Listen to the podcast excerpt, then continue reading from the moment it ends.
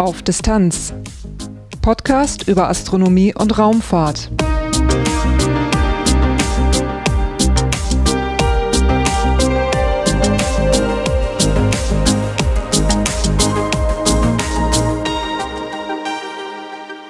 Hallo und willkommen bei Auf Distanz, einem Podcast über Astronomie und Raumfahrt. Die letzten Folgen waren hauptsächlich von der Raumfahrt geprägt. Umso mehr freue ich mich, dass es heute mal um ein astronomisches Thema gehen wird. Es geht um veränderliche Sterne. Danach gibt es einen ganzen Schwung von Kurzmeldungen dieses Mal. Ich nenne dann noch einige astronomische Ereignisse und es gibt auch noch einen Veranstaltungstipp. Zum Schluss kommen wie immer noch ein paar Dinge in eigener Sache. Durch die Sendung führt sie Lars Naber. Titelthema Wenn wir an den Himmel schauen, dann sieht die Sache insgesamt eigentlich ziemlich stabil aus. Im Laufe der Jahreszeiten tauchen Richtung Süden immer wo mal wieder andere Sternbilder auf, aber wenn wir nach einem Jahr dann wieder schauen, dann finden wir dort die gleichen Sternbilder wieder wie im Jahr zuvor. So sehen wir zum Beispiel den Orion immer im Winter. Von uns aus gesehen, von der Erde aus, sehen die Positionen der Sterne zueinander also ziemlich stabil aus. Und auch die Helligkeiten, da verändert sich nicht viel und so können wir die Sterne auch immer wieder erkennen und eben auch die Sternbilder. Die Positionen der Planeten, die können sich ein bisschen ändern, aber bei den Sternen, da ist ziemlich viel Ruhe drin. Es gibt ein paar Ausnahmen, denn einige Sterne haben wechselnde Helligkeiten. Und damit ist jetzt nicht das Funkeln gemeint, das wir manchmal, wenn wir zum Himmel schauen, als recht romantisch wahrnehmen. Dieses Funkeln liegt an der Erdatmosphäre, hat so mit der Astronomie erstmal nichts zu tun. Es soll gehen in diesem Titelthema um veränderliche Sterne und das sind Sterne, bei denen mal mehr und mal weniger Licht hier bei uns auf der Erde ankommt. Und das hat mit der Atmosphäre eben nichts zu tun. Was jetzt eigentlich ein veränderlicher Stern ist, ist von der Definition her nicht ganz einfach. Ähm, früher hat man viele, viele Sterne für stabil gehalten, aber wir können inzwischen besser messen, wir messen über längere Zeiträume und so wurden doch einige Sterne als veränderlich erkannt, wo man früher dachte, da passiert nichts. Halten wir uns also nicht mit der Definition auf, sondern schauen uns Ursachen an. So kann ein Stern heller oder dunkler aussehen, vielleicht weil er von etwas verdeckt wird. Und das kann eben auch ein anderer Stern sein. Zwei Sterne können umeinander kreisen. Ähnlich wie ein Planet um einen Stern kreist, kann es eben auch ein Stern sein. Und wenn wir jetzt von der Seite auf so ein System draufschauen und die Sterne sind ähnlich hell, dann können wir unterschiedliche Sachen sehen. Stehen die Sterne nebeneinander, sehen wir das Licht von zwei Sternen. Das ist dann heller, als wenn wir nur zum Beispiel einen Stern sehen, wenn der eine Stern vor dem anderen steht. Ein einzelner Stern würde diese Helligkeitsänderung eben nicht machen. Dazu braucht es an der Stelle eben zwei. Und darum heißt dieses System extrinsisch, also von außen her. Ganz deutlich ist da das Wort bedeckungsveränderlicher. Da ist eigentlich alles drin. Noch spannender wird's, wenn die Sterne unterschiedlich hell sind. Dann gibt's eben nicht nur zwei Zustände, nämlich wir sehen das Licht von einem Stern oder von zweien, sondern es gibt drei Zustände. Das kann sein, der dunklere Stern steht vor dem hellen Stern, der helle Stern steht vor dem dunklen Stern oder wie gerade auch, die beiden Sterne stehen mal nebeneinander. Und das war jetzt von dunkel nach hell. Steht der dunkle vor dem hellen Stern, dann kriegen wir am wenigsten Licht. Bei dem hellen vor dem dunklen Stern kriegen wir schon etwas mehr und stehen beide nebeneinander, sehen wir eben beide und dann sehen wir am meisten. Der erste als bedeckungsveränderlich erkannte Stern ist der Stern Algol im Sternbild Perseus. Und da war schon einiges im Busch. Der Name Algol geht auf das arabische Wort für Dämon zurück. Algol ist deswegen auch als Teufelsstern bekannt. Man darf sehr deutlich vermuten, dass es wohl an den Helligkeitsänderungen liegt.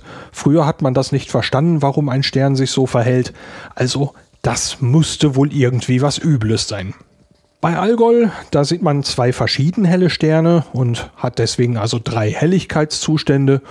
Und der Helligkeitsunterschied, wenn der dunkle vor dem hellen Stern steht, den kann man am besten sehen. Und dieses Helligkeitsminimum wird alle zwei Tage, 20 Stunden und knapp 49 Minuten erreicht. Jetzt möchte man sich nicht alle zwei, also nicht für, für fast drei Tage nach draußen setzen. Man kann das aber trotzdem sehr schön beobachten. Denn äh, zwischen der vollen und der geringsten Helligkeit liegen nur viereinhalb Stunden Zeit. Dann gibt es eine Viertelstunde Minimum und dann geht es wieder viereinhalb Stunden hoch bis zur vollen Helligkeit. Das ist eine schöne Gelegenheit, das Minimum zu verfolgen. Das kriegt man in einer Nacht hin und das kann man mit dem bloßen Auge sehen, ohne jede Hilfsmittel. Damit man ein bisschen schön planen kann, wann man mal beobachten möchte, da kann man die Phasen mit der geringsten Helligkeit in astronomischen Jahrbüchern und Zeitschriften finden, aber natürlich auch auf Webseiten. In den Shownotes habe ich dazu auch was verlinkt. Das war jetzt ein Beispiel für extrinsische Veränderliche. Und wo extrinsisch ist, da ist auch intrinsisch.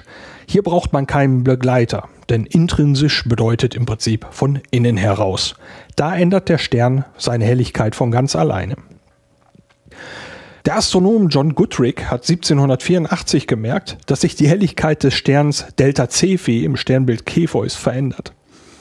Und weil das jetzt so ein bisschen der Prototyp war, hat diese Klasse von Sternen diesen Namen behalten. Sie heißen Cepheiden. Und das ist eine spannende Sorte von Sternen. Sie pulsieren nämlich. Und dabei verändert sich die Leuchtkraft, also bei uns, für uns dann die Helligkeit. Und Ursache dafür ist meist der Kappa-Mechanismus. Und den haben fast alle pulsationsveränderlichen Sterne. Kappa-Mechanismus klingt jetzt ein bisschen abstrakt, aber die Erklärung ist nicht schwierig. So ein Stern, der fusioniert erstmal Elemente zu anderen Elementen. Und dabei entsteht im Inneren des Sterns ein Druck, der nach außen wirkt, nach innen kann er nicht. Gleichzeitig drückt aber die Schwerkraft von dem Stern den Stern wieder zusammen. Und bei den meisten Sternen gibt es dann irgendwann so ein Gleichgewicht. Ne, er fällt nicht weiter zusammen, weil der Druck ist zu groß, er wird aber auch nicht größer, dann ist die Schwerkraft zu groß. Und so hat so ein, so ein Stern dann halt eine bestimmte Größe, die er auch eine ganze Weile lang beibehalten kann. Dieses Gleichgewicht haben die Cepheiden so nicht. Der Druck, der kann nicht regelmäßig raus und deswegen erhöht sich innen drin der Druck und der Stern bläht sich deswegen auf, der wird ein bisschen größer aber wenn er dann größer geworden ist, dann kann die Strahlung raus. Dabei entfällt aber dann von innen dieser Druck und die Schwerkraft übernimmt. Und der Stern, der sackt wieder dann in sich zusammen, der wird wieder ein bisschen kleiner. Aber wenn er dann wieder kleiner ist, dann kann die Strahlung wieder nicht raus, der Druck erhöht sich, der Stern bläht sich wieder auf und die ganze Geschichte fängt von vorne an. Das ist im Prinzip schon dieser Mechanismus. Die Durchlässigkeit des Sterns für die Strahlung, die nennt man auch Opazität. Sie wird gerne mal mit dem griechischen Buchstaben Kappa bezeichnet und deswegen heißt dieser Mechanismus eben Kappa-Mechanismus. Bei den klassischen Cepheiden, da ist dieser Zyklus ziemlich regelmäßig. Es kann hier und da kleine Abweichungen geben. Das ist aber beim großen Objekt wie einem Stern nun wirklich auch kein Wunder. Und je nach Stern kann so ein Zyklus ein paar Tage oder auch einige Wochen dauern. Und je nachdem, was das für ein Stern ist, da kann diese Helligkeitsänderung auch sehr unterschiedlich sein, bis zum Faktor 5. Der Stern Delta Cephei, den der John Goodrick also 1784 entdeckt hat, der kann seine Helligkeit halbieren und wieder auf die alte Helligkeit zurückgehen. Und dafür braucht er mehr als fünf Tage. Und das ist ein schönes Beobachtungsprojekt, denn auch diesen Stern kann man problemlos mit dem bloßen Auge ohne Hilfsmittel beobachten. Aber die Cepheiden sind nicht nur für Amateure interessant, sondern auch für die Wissenschaft wichtig. Diese Sterne haben nämlich eine ganz besondere Eigenschaft. Es gibt einen Zusammenhang zwischen dem Zyklus und der Leuchtkraft des Sterns. Wenn wir uns jetzt vorstellen, wir stellen uns vor einige Sterne immer in dem gleichen Abstand, dann sehen wir, dass einige Sterne heller sind als andere. Gehen wir weiter weg, dann erscheint dieser Stern natürlich dunkler, denn wir sind ja weiter weg. Eine Taschenlampe in der Ferne sehen wir auch weniger hell als eine Taschenlampe nahe dran. Wir wissen aber bei einer Taschenlampe nicht, sehen wir eine helle Taschenlampe aus weiter Entfernung oder eine schwache Taschenlampe nahe dran. So ein ähnliches Problem gibt es auch bei den Sternen. Die Sterne sehen auf der Erde unterschiedlich hell aus. Das kann daran liegen, dass die weiter weg sind oder näher dran, dass sie stärker leuchten oder eben schwächer. Das können wir so direkt erstmal nicht sehen. Bei den Cepheiden können wir jetzt feststellen, wie hell ist dieser Stern in Wirklichkeit. Und der Abstand spielt erstmal keine Rolle, sondern der Zyklus verrät uns, was ist das für ein Stern. Und das können wir dann vergleichen mit dem, was wir sehen, wie viel Licht bei uns dann hier ankommt. Und damit können wir im Prinzip feststellen, wie weit ist diese Taschenlampe von uns weg. Und so liefern uns die Cepheiden einen praktischen Werkzeugkasten. Die unterschiedlichen Typen dieser pulsationsveränderlichen Sterne, dafür gibt es unterschiedliche Formeln. Und wenn wir also ein solches Objekt entdecken, dann können wir anhand dieser Formel, anhand des Zyklus feststellen, wie hell ist dieser Stern in Wirklichkeit, wie viel sehen wir davon, dann können wir darauf schließen, wie weit ist dieser Stern weg. Und wenn wir einen Cepheiden in einer anderen Galaxie entdecken, dann können wir damit auch in etwa die Entfernung dieser Galaxie ermitteln.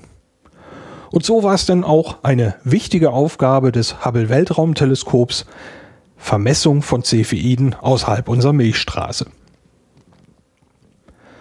Das war nun ein kurzer Einstieg in das Thema der veränderlichen Sterne. Das ist ein unglaublich weites Feld und dieses war nur ein kurzer Überblick.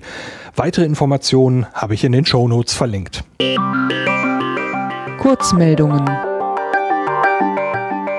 Gerade sprach ich von der Entdeckung von Cepheiden in anderen Galaxien. Um Cepheiden geht es in der ersten Meldung jetzt nicht, sondern um einen rotierenden Neutronenstern. Und diese Sterne nennt man auch Pulsare. Und einen solchen hat man jetzt in der Andromeda-Galaxie, die man auch M31 nennt, entdeckt. Das hat man geschafft mit dem Röntgen-Weltraumteleskop XMM Newton von der ESA. Die Andromeda-Galaxie ist ungefähr zweieinhalb Millionen Lichtjahre weg und ist eine Nachbargalaxie von uns. Sie ist unserer eigenen Milchstraße ziemlich ähnlich und deswegen schaut man sie sich ziemlich intensiv an. Man hofft dann, dass man über unsere eigene Galaxie auch noch dabei etwas lernen kann. Obwohl man jetzt so intensiv beobachtet hat, die letzten Jahrzehnte, hat man immer noch keinen Pulsar entdeckt. Bis jetzt. Da hat es denn jetzt geklappt und dieser nun entdeckte Pulsar, der dreht sich in 1,2 Sekunden einmal um sich selbst und wird von einem anderen Stern alle 1,3 Tage umkreist. Auch vom Radioteleskop ALMA, das ist das größte Radioteleskop der Erde, gibt es eine neue Aufnahme. Die hat nämlich eine protoplanetare Scheibe aufgenommen. So eine Scheibe, die liegt ringartig um einen Stern oder ein anderes schweres Objekt und da drin können Planeten entstehen. Die nun aufgenommene Scheibe, die befindet sich um den Stern TW Hydrae und interessant ist daran, dass zum einen der Stern eben sonnenähnlich ist, aber in dieser Scheibe sind auch Lücken drin. Und in diesen Lücken, da bilden sich vielleicht gerade Planeten oder es haben sich schon Planeten gebildet. Und eine dieser Lücken hat ungefähr den Abstand zu ihrem Stern wie unsere Erde zu unserer Sonne. Also dort könnte ein erdähnlicher Planet entstehen. Diese neue ALMA-Aufnahme wurde von der ESO am 31. März veröffentlicht. Verlassen wir die Erde und schauen mal zu den Raumsonden. Da ist die erste Meldung von der Raumsonde New Horizon. Die amerikanische Raumfahrtbehörde NASA hat am 17. März gemeldet, die Hälfte der Daten von New Horizons sind übertragen. New Horizons ist am 17. Juli 2015 am Zwergplaneten Pluto vorbeigeflogen und seit dem 15. September läuft also die Datenübertragung in voller Qualität. Das dauert allerdings eine ganze Weile, nämlich ungefähr ein Jahr, denn die Datenrate ist mit 700 Bits pro Sekunde eher ziemlich mager. Das Zentrum für angewandte Raumfahrttechnologie und Mikrogravitation ZARM der Universität Bremen, das hat eine Rakete gebaut, die mit Paraffin und flüssigem Sauerstoff angetrieben werden soll. Man hat die Hoffnung, dass man damit kostengünstiger und umweltfreundlicher fliegen kann, denn der normale Raketentreibstoff, der ist teilweise ziemlich giftig. Man hat jetzt eine Testrakete gebaut, die C für heißt. Sie wiegt ungefähr 80 Kilo, die ist nicht ganz vier Meter lang und soll eine Höhe von mindestens vier Kilometern erreichen. Geplant hatte man einen Teststart am 12. April, allerdings wurde der wegen Wetter und technischer Probleme noch etwas verschoben und der neue Termin steht noch aus. Probleme werden gemeldet vom japanischen Röntgensatellit Hitomi. Den kennt man auch unter der Bezeichnung Astro H. Da ist der Funkkontakt am 26. März abgerissen und man hat dann auch festgestellt, der hat seinen Orbit verändert. Da forscht die japanische Raumfahrtagentur JAXA im Moment nach den Ursachen, aber wie man so hört, sieht es nicht gut aus. Der Satellit ist am 17. Februar diesen Jahres gestartet worden. Auch vom Weltraumteleskop Kepler gibt es ja schlechte, aber auch wieder gute Nachrichten, denn dieses Teleskop ist in den Notfallmodus gegangen, konnte aber da inzwischen wieder rausgeholt werden. Das Teleskop sollte sich zum Zentrum der Milchstraße ausrichten, um die nächsten Beobachtungen vorzubereiten, aber 14 Stunden vor diesem Manöver ist es eben in diesen Notfallmodus gegangen. Bemerkt hat man das während einer normal geplanten Kontaktaufnahme am 7. April. Man hat dann im Prinzip dort einen Notfall ausgerufen. Das bedeutet, dass man auch einen bevorzugten Zugriff auf das Deep Space Network bekommt. Das sind also die Sende- und Empfangsanlagen der NASA, mit denen man weit ins All lauschen kann. Und dann konnte man die Probleme zunächst beheben und der Notfallmodus wurde am 10. April beendet. Nach der Ursache wird noch gesucht. Das Weltraumteleskop Kepler ist seit sieben Jahren im All. Es hatte zwar immer wieder mal Probleme, aber einen Notfallmodus hatte man bislang noch nicht. Der Komet Churyumov-Gerasimenko hat sich verändert. Gemessen hat das die europäische Raumsonde Rosetta mit ihrem Virtis-Bildgebungsspektrometer. Letztes Jahr in Sonnennähe wurde Eis in der Kometenoberfläche zu Gas. Dieses Gas hat den Kometen dann verlassen und hat auch Materie mitgenommen und so wurden dann eben bislang verdeckte Teile des Kometen sichtbar. Und darunter war dann eine etwas andere Farbe und der Komet reflektiert jetzt auch mehr Licht. Insgesamt hat sich die Helligkeit des Kometen um 34 Prozent verändert. Und ganz neu am Tag der Aufnahme dieser Episode des Podcasts gibt es auch noch eine Meldung vom ExoMars Orbiter.